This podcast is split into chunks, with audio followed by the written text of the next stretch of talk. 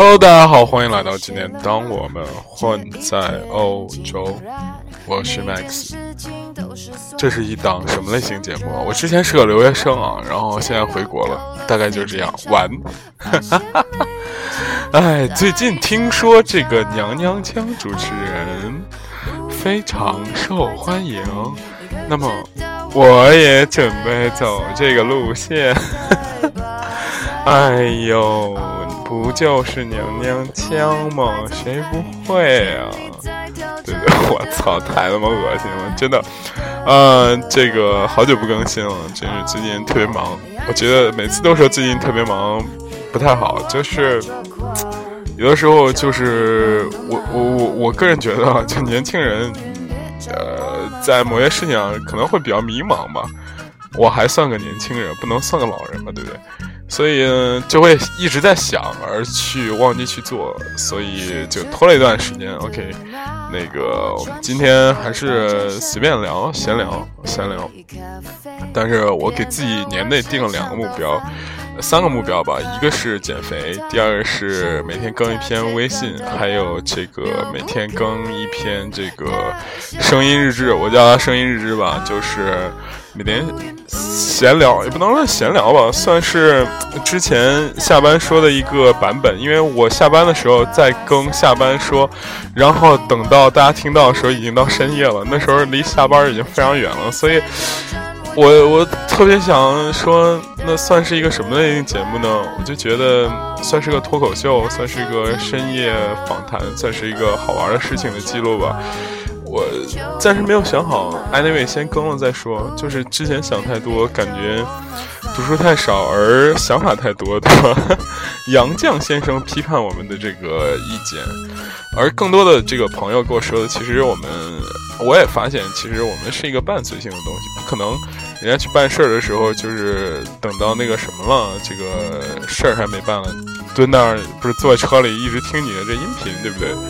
所以我们闲话、闲言碎语不要讲，哎，我就把我包养，对不对？欢迎大家关注我们的微信，当我们混在欧洲，然后呃，可以在我们励志平台上多多打赏。我们决定今天随随随意聊四个事情，好吧？四个事情，第一个件事情，我们非常认真的开始聊了。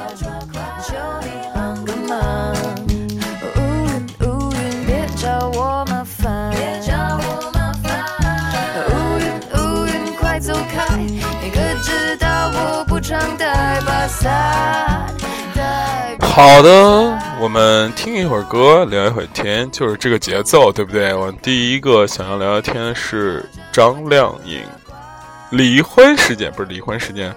张靓颖和她的老公，这个不是老公，这个这个这个男票兼经纪人，这个冯轲的这个事情啊，非常非常。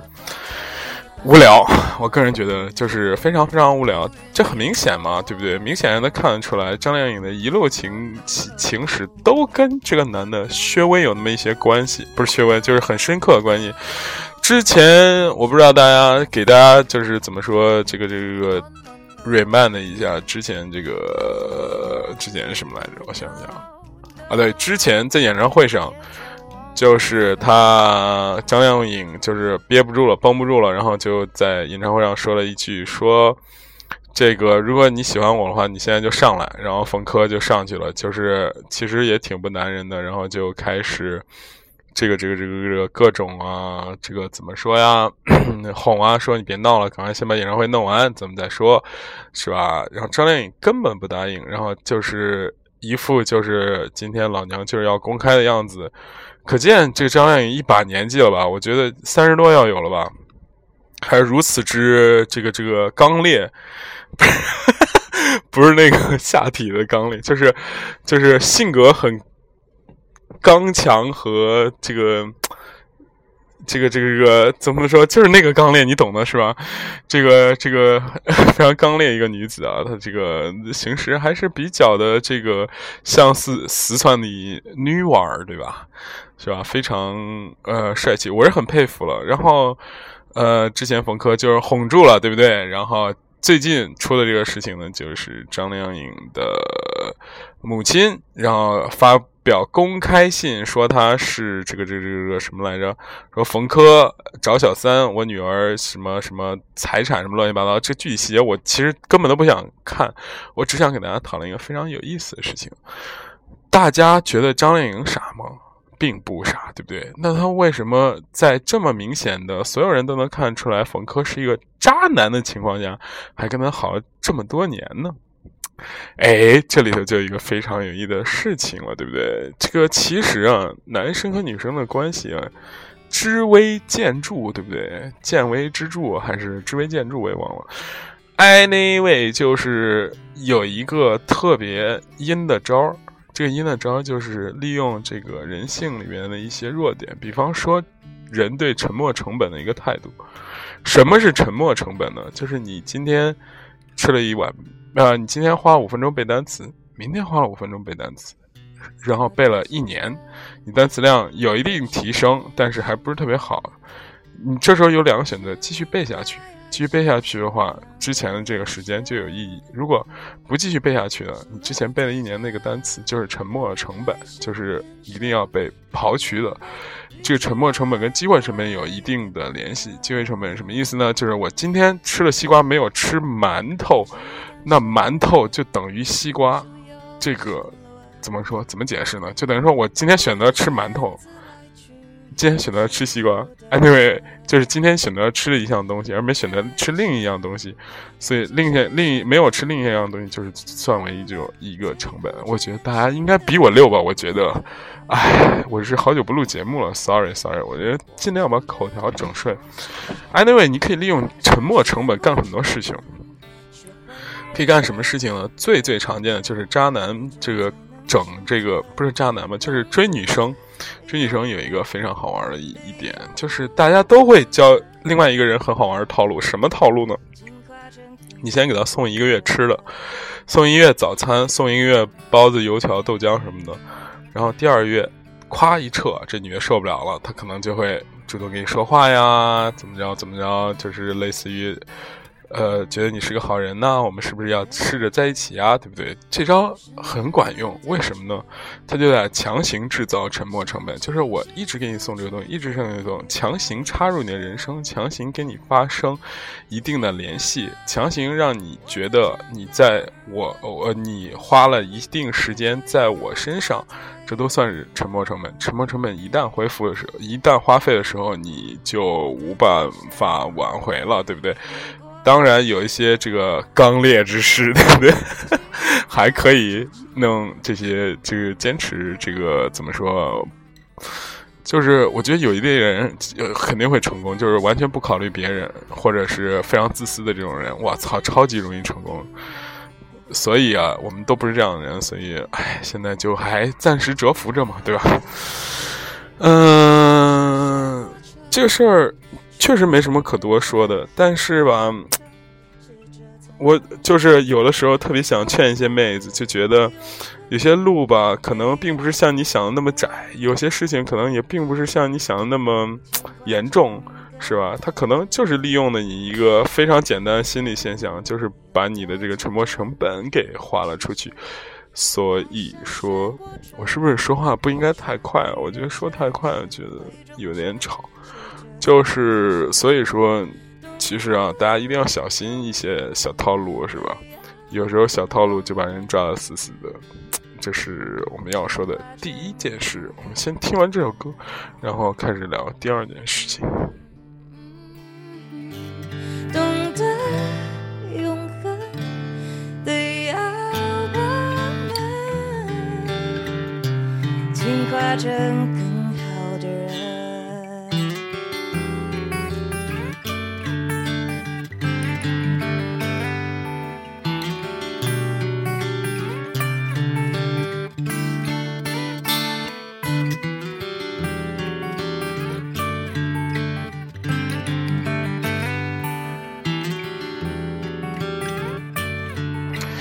经常我在停车助力的时候，看着繁华的街头，就会想到那一年我们一些怎么说青春时候会留念的东西。比方说什么呢？我们就不让大家听车流了。嗯，嗯，那一年有什么好玩的事情呢？就是比方说，那年我试图去插足这个娱乐圈的时候，曾经在荔枝 FM 上录过，不是唱过一首歌，这歌曲名字叫做《董小姐》，是吧？董小姐。这个你可知道？我说够了，再见。在五月的早晨，不要再让我失眠，还是什么的，不要再让我消耗我的睡眠。我当时觉得说，我操，这歌写的真好，就是像一个完美的叙事诗，写的这个怎么说，不急不缓，缓缓的说出一种慵懒的情绪。然后呢，我们为什么要说这个？而且还给大家一个非常牛逼的。名言警句是吧？金句叫做什么呢？爱上一匹野马，可是家里没有草原。唉，爱上一匹野马，可家里没有草原，对不对？今天说的第二件事跟这个事情也非常相关，什么相关呢？欢迎大家关注我们微信公众平台。我操，我怎么觉得，虽然我们那个公司旗下有一个电台，搞得我现在有电台腔特别重，特别二。这一点，我觉得我准备改一改。嗯，我想想，要说的是什么？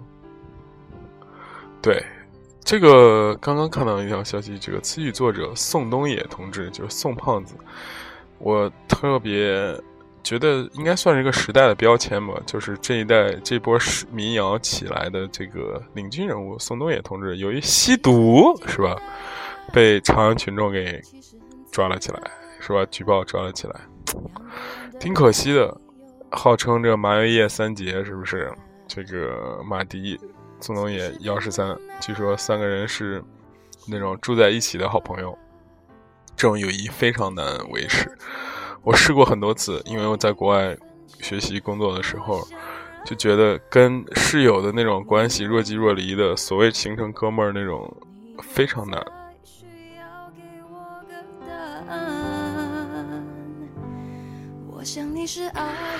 就是你要时时刻刻体谅他，就是不能太远也不能太近。玩太近的话，这俩男的总不能是吧，搞成同性恋什么的，是吧？但是玩太远呢，就是对吧？就是太近要尊重别人，太远了要怎么说拉近距离之类之类的话吧，我就不给大家说套话了。那这样的比较优秀优秀的一个国内这个有才华的艺人是吧？居然。也吸毒，大家一开始可能非常不理解，但是我是换另一个角度想，我觉得可能确实跟文艺相关的工作确实需要一些刺激吧。我记得高松曾经说过一个很有意思，说他说费雯丽演戏为什么好呢？因为这演戏好的演什么像什么的人，你就分析他为什么能演什么像什么，他一定非常 sensitive 是吧？非常敏感，他可以。就是注意到、观察到，包括模仿到一些很小的细节，所以他演谁就像谁，无论神色、眼神、气质、态度都是这样的。那给他好处就是，对吧？可以演戏非常像，但是有没有坏处呢？那坏处肯定就是说，他会比较神经质一点。你想，他忽而像这个，忽而像那个，他肯定。阴晴不定啊，什么的，这很正常，是不是？没有办法，因为你要那作家也是一样的嘛，对不对？你要写什么像什么，要有一种身临其境的感觉，那怎么做到呢？就是你把你变成他，那你进入很容易，可能出来可能就比较难，对不对？进入一种状态很容易，出来就很难。那写音乐呢？那更是这样，就是 有的时候灵感来了，你就写的非常好。但林霞走的时候，你迫于一些商业压力或者一些外界压力，你还是要出东西的呀。你像我们知道郑钧啊、许巍啊、这朴树这些都不同程度上有抑郁，为什么？就是觉得自己灵感走了，或者是自己想表达表达不出来了。那他们有时候会尝试这种极端方这种方向方法。实际上也不仅仅只有他一个，就是宋冬野一个人吸毒。比方说这个披头士时代，我们就不说了。那个时代鼓励吸毒，对不对？垮掉一代是吧？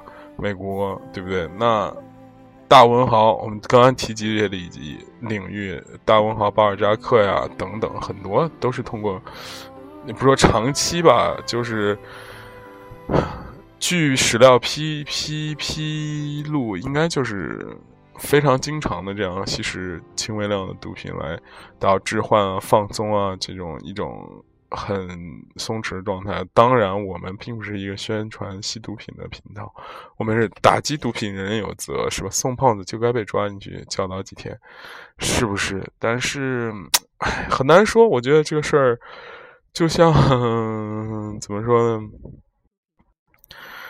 嗯，可以理解，但是我不能接受。我觉得他们确实做了一个非常错的事情，这可能跟心态也有关系吧。宋轶啊，不知道，我好久没听过。董小姐之后，说实话，我好久没听过她 唱新歌什么之类的，是吧？包括马迪，对不对？他们在二十几岁的时候就达到那样的一个高度，我觉得很不容易，确实有过人之处。那相反面可能就是你。瞬间燃烧了自己所有灿灿烂和辉煌，然后怎么说？那后边的路可能就稍微崎岖了一点。这条文章好他妈的官方啊！这并不是我的态度。OK，我们来直接说第三条比较有意思的事情：是孙杨被曝说有二胎。我为什么成了一个？这种说新闻的人，我是不是一个吐槽的人吗？对我们最后一条开始吐槽，大家一定要听到最后一条。OK，我发现一件事情很神奇，真的很神奇。孙杨不是什么像二胎，孙杨就是被曝有是私生子啊。我觉得很有意思的，是吧？就是 我问了，就是说。对，对于这条新闻，我觉得没什么意思，actually 没什么意思。有什么意思吗？连有没有私生子跟你有什么关系啊？对不对？但是我可以给那些说跟我无关的人说一句话，就是孙杨是国家培养出来的。什么叫国家培养出来？他拿的是纳税人的钱。纳税人什么意思？Everybody you listening this 是吧？Channel 的人对不对？都是纳税人。他拿着纳税人钱去培养出了孙杨，我们有义务关心他，对不对？关爱他到底有没有私生子这件事情，因为很好笑。我觉得孙杨是一个很我非常不喜欢的人，但是他是个天才。就天才一般都不招人喜欢。你看他非常幼稚，是吧？处理事情非常 大男孩那种，而且我强烈怀疑他确实服用了兴奋剂，不知道有多少孙杨粉啊，但是。我就不说别的，为什么他那么牛逼的信誓旦旦说 I'm the world 啊？就是一千五百米的时候，他说 I'm the world，就是我是 king of 什么什么，我是这个最牛逼的。结果他妈决赛都没进，really？他每一次之前，我不知道大家关注不关注游泳，就是他之前的这种一千五百米的时候，我靠，就基本上优势相当之明显。虽然他现在改改短短距离了，但是。我不能理解，可能我这个知识面比较浅吧。但是你这么牛逼，牛逼都吹出去了，我靠，那些东西都吹出去，最后连决赛都没进，那不是就被霍顿狂打脸？霍顿说你的就是真的呀，你他妈就是吃兴奋剂了，怎么着了？我觉得那些咱们央视一些主持人也挺傻逼的，像白岩松说什么他一点理由咋咋咋咋，一点什么什么都没有，然后啪啪打脸。这个，呃，游泳队的十几岁的那个女生，先是服用兴奋剂，血检没查出阳性，然后后来就等一系列事情。因为这个，如果你稍微关注一些社会新闻，是很有意思的，知道就是十几岁的小孩离自己可以买到渠道获取兴奋剂是非常难的。为什么呢？就是咱们的国家运动员，还是我刚才说是国家养出来的，就是国家培养你的，就是有教练养着你的。所以呢，你这个运动员自主性很低，去哪儿训练什么的，其实都是教练说了算。所以大家怀疑，就是其实教练统一给我们之前那个叫陈慧琳还是张，我也忘了，就那个女女运动员奥运的时候的女运动员。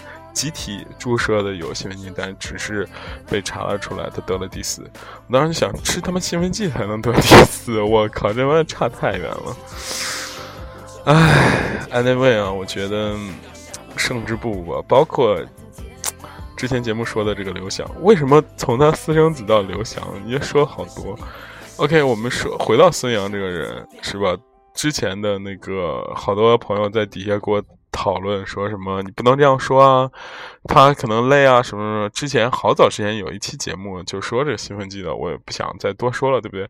那他说私生子这个事情啊。就是我看国内一些新闻媒体评论的很有意思，说这个从张靓颖到这个孙杨，他说国内的新闻到底有没有底线？人家有没有私生子关你什么事儿啊？是不是？我觉得说的非常对。那他妈你还转载？那你别说话呗，那你闭嘴呗，那你在这拷问人家道德底线干嘛呢？你这一拷问道德底线，不是更多人知道这些事情吗？你不是也是这样的人吗？对不对？其实啊，我个人觉得 有些事情。非常之深究起来没有意义，就是文无第一，武无第二，这且不说，就是你站在一个道德制高点上，你又是谁？你又能有多高的这样的所谓的正的三观呢？你又有什么说话就是特别让人解气呢？那不是只是你的，我不敢说你是一种怎么说怎么说，就是我不敢就是。武断的说，你一定是所谓的，就是想利用这个事儿出名。但是如果没有利益驱动，如果没有想有一些东西驱动的时候，你干嘛要出来写东西呢？对不对？是不是？所以我觉得这挺傻逼的，真的。那关生不生私生子跟你有什么关系？还前期国航女女空姐什么的，是不是？我是一点都不关心这种新闻，我都不会读那么细致。这种女的照片我都不会看得很仔细，我不会告诉你那女的长什么样子，对不对？孙杨，对不对？虽然是一个 好的体育运动员，我们就关注他的成绩嘛，对不对？干嘛要关注人家的私生活，对不对？干嘛把私生活描写那么细致入微，还前女友私生子，对不对？好了，不开玩笑，不开玩笑。我觉得孙杨。就是我很讨厌他，但是我承认他是个天才。然后我觉得他吸吸吸毒不是吸毒，不吸毒，这个服用兴奋剂就这些。OK，这是第三个话题，最后一个话题，我们来到，我特别想知道，如果宁宁泽涛有女朋友，是不是大家都很伤心？然后我就想到，就是之前那个傅园慧和那个。张继科他们两个开直播嘛，一开直播，然后就有好多人刷很多礼物，然后那个 特别搞笑，就张继科一看就是穷逼，然后说：“哎，那你再刷一个呗，那你再刷一个。”傅园慧就说：“哎呀，你是不是神经病啊？别刷了，别刷了，别刷了。”就那个什么，后来我觉得，真的人的性格，我觉得傅园慧有一点我是非常喜欢的，就是他很自然，特别自然，超脱的自然。就是如果你要是那种。他的那个些东西全都是装的话，那真的是我操，人生 全靠演戏了，真的。然后你还可以看到，就是就是不同的明星之间对这个事情的之间的一些反应。我记得我的偶像是吧，卓林蔡小姐、蔡依林小姐，看到她说什么有好多人给你送游艇、送这个保时捷。然后蔡依林就说说了一声啊什么意思？她一开始不明白什么意思，然后那是什么东西？然后她就说不要冲这个点了，冲这个点都是骗人的。然后给那个小编都感觉特别下不了台。确实啊，我觉得作为一个艺人，或者作为一个手艺人，或者他是很不愿意不愿意通过一种这种方式。我不说直播有问题啊。可能就是不愿意通过一些就是说闲扯聊啊什么这些东西来赚钱，他更愿意用自己的手艺来赚钱，对吧？嗯，而且直播业好像未来有一个大的革新，就是政府已经颁布了说，未来直播就是视频直播的人好像必须都有这个什么类似于什么上岗证什么之类的，反正就是一个很专业的东西嘛。反正，唉，看来直播业。我觉得直播未来可能是一个，就是跟粉丝互动的一个渠道，而不会成为一个非常，它就是一个工具，跟计算器一样，或者是跟照相机一样。他就说什么什么时候我们有这样的节目，比方说我们当混会有平时的日常节目，会有直播，会有微信公众平台，会有这个社交媒体粉丝群什么之类，它就会成为一个手段，而不是说映客。咚咚咚牛逼！什么一直播咚咚咚牛逼？这不不太现实，不太可能。好，最后我们就自然而然引到了这个荔枝 FM 最近那个上线的这个直播节目，对不对？乡亲们、父老父老乡亲们，Max 最擅长的环节到了，就是他们的骂人，你知道吗？我觉得这个骂，我要骂这个荔枝直播，骂到什么时候呢？骂到我要开直播为止。哎，我发现真的。有些事情非常非常令人气愤，但是你不得不承认这个事实。什么事情呢？就是无论是颜值还是声音上的颜值，只要在那儿露男的在露肌肉，女的在那个露胸，声音上男的开始这样说话的时候，女的就是开始那种。哎呀，好难受！什么什么，我今天好努力那种。我操！我他妈就特别想骂这种傻叉！我操！真的，我靠！你在你，而且特别屌的就是每一个这个首页上的直播的那些人，就配一张巨帅的图。如果你这么帅，我操！我特别想知道，大哥您为什么不开视频直播？在音频直播这个小小领域里混呢？哎，我告诉你，我们。我们公司旗下有不止一个电台，真的是省级电台、市级电台。我看了，真的普遍比较困难。声音好听的人，就除了我之外吧，可能，唉，大家可以看看我们当混的头像。你要说这个我的当时那个头像非常丑的话，我也没办法说。当然，您可能有更高标准，对不对？Anyway，所所以我就觉得，其实 荔枝把自己搞成了一个。嗯，我先说普主流媒体吧，不主流的这个路线。主流路线其实是做内容，无论是那个喜马拉雅，无论是得到还是蜻蜓，呃，企鹅 FM 都在收购优质的内容，通过内容来变现。只有荔枝开始他妈转型成一个直播频道。哎，这个时代什么最重要？伴随吗？你怎么可能我听着你的东西，每天的固定时间来？怎么说？听你直播，唉，非常，而且我听了一次，就是，唉，内容千篇一律吧，没什么亮点。内容基本上就是说，我操，又失恋了，又感冒了。小张，你又感冒了，怎么这么不会照顾好自己呀？你这样让我真的很心疼。希望你可以。过得更好，去你大爷吧，傻逼！我操，唉，这太傻逼了！我就特别怀念我们的黄金时代，可能我们黄金时代过了。当年我们的海外有一个频道叫海外，我们当年就是不能说什么四大天王、什么五大金刚之类，就是我们当混啊，嗯，排第一的永远是一个叫什么英语读报的，我觉得巨傻。然后在。比我靠前的，就是那个有有这么几个吧。我觉得一开始比我靠，比我们当当我们混到欧洲靠前的是活在伦敦，活在伦敦粉丝比我们多。回来伦敦之后，就是短期短暂的那个撒哈他们的那个伦敦噪声也比我们高。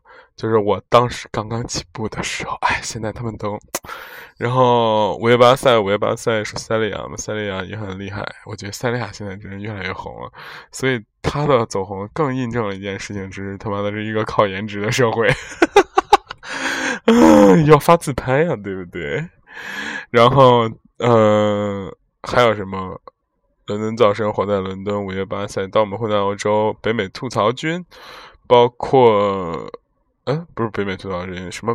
北美青年，什么北美什么什么青年，当时真的是一时无聊。我觉得当时听的所有的的内容都超级有意思，包括后边出来的异能。我个人绝对是异能死忠粉，任何时候我都推荐异能，异能电台很不错。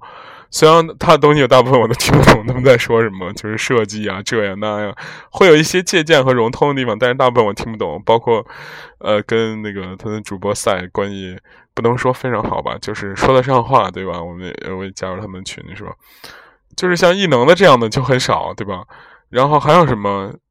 呃，就当时我我们的黄金年代的时候，出现这样一期优秀的内容，呃。应该没了吧？我觉得没了。留海外的应该就就靠我们几个在撑，但其他频道会有好的呀。我觉得都有一些好的，这些现在这些内容都出不来。然后然后我们海湾频道也被解散了啊。对，还有一个一颗樱桃在在在韩国，我觉得他们也很厉害。就那个女生偶尔分享韩国，还有个日本的说日语的，还有一些啊，对，还有一个法国哥们儿也挺有意思的，就是他娶了一个法国女朋友，不找了一个嘛法国女朋友什么的。就是你回想起这群人，他们个性鲜明，然后每一个都栩栩如不是栩栩如生，每人都是活人的 个性鲜明，但是每一个就是很燥，就是很独立，很。不不怎么说不拘一格，你要玩什么我就给你玩不一样的，然后就是想要说一个，包括初期的撒哈呀，还有撒哈艾娃他们开始说什么夜店的事儿，然后后来，然后到那个塞利亚开始说什么什么四 P 什么乱七八糟，我当时说我靠这么牛逼，我必须给大家整点，我还在荷兰留学，对不对？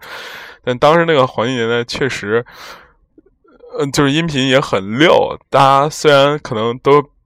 最后发现就是可能啊，粉丝就是差不多人数吧，就而且粉丝都互相认识，然后哎，但是吧，就是现在这个年代成了一个完全没有那什么那，就是很无趣，对不对？就是像看了一群韩国明星，你打开哪个声音都可好听，真的有什么用呢？说一样的话，那我找个变声器好了，对不对？是不是？就没什么去，就是。嗯，我感觉就是不是说人家声音好听就不一定要利用，但是就不是我我其实对他们这个出现并不是特别的生气，我生气的是，或者是我感叹的是，其实我们那帮人现在或者说跟我一起玩，我不能说我们嘛，因为有的人或者大多数人跟人家不是很熟，就是我们起来的那帮人就怎么说现在。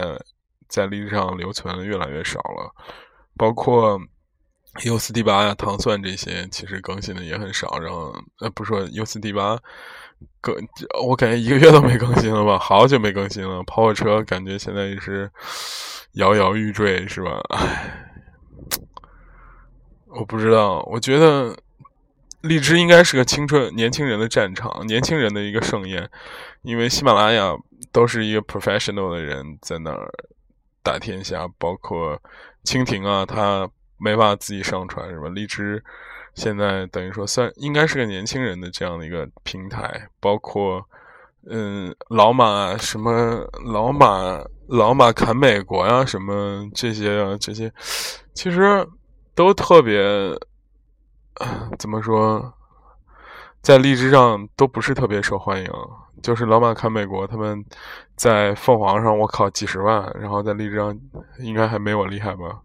哎，现在还有几个就是做纯脱口秀比我厉害呢？试问，可能不是因因因为人家没有比我厉害，可能人家不玩了，觉得这事儿特耽误时间，是吧？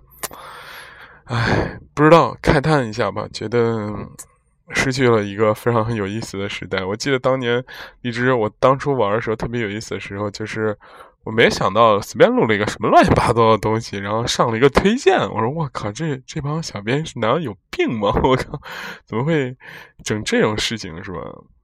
唉，人家总说回忆过去是因为你对现在不满意，但是我总觉得那高晓松他永远在回忆那个黄金时代的清华七八十年代校园民谣，他是对现在一直不满意吗？是他肯定是对音乐市场的浮躁和不满意，但是。哎，那位黄金时代总是一个很有意思的命题。好了，今天就聊这么多。嗯，还是我还是想聊一些，以后聊一些好玩选题和尽量就是每天都更。我不是我觉得吧，就是昨天看了《锵锵三人行》，然后他妈李毅大帝上去了。大家知道李毅大帝吗？就是那个第八的李毅大帝。我靠！就说了说这个中国足球为什么不行，或者说什么，他觉得就是没有一个球霸，那中国足球缺一个球霸，缺一个就是这种场上球霸指挥大家。就说就算一群绵羊，然后他看见一两个不不放不不不认输的人，一两个人就跟神经病一样拼命的就跟这个队死磕，他也是会受感染的。所以我我不知道，可能我。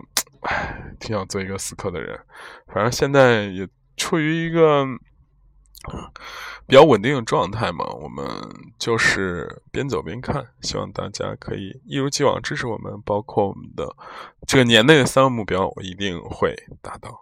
最后送给大家一首歌，来自周杰伦的《花海》。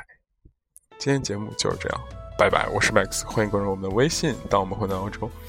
然后我感觉明年当我们回到欧洲这个微信公众号，我在想要不要就改成我的名字，因为有的时候可能大家会被欺骗，我不知道。然后定位也很不明确。Anyway，明天再说吧。希望大家一切顺利。今天是今天是十月十二号还是十三号？十三号。希望大家一切都好。拜拜。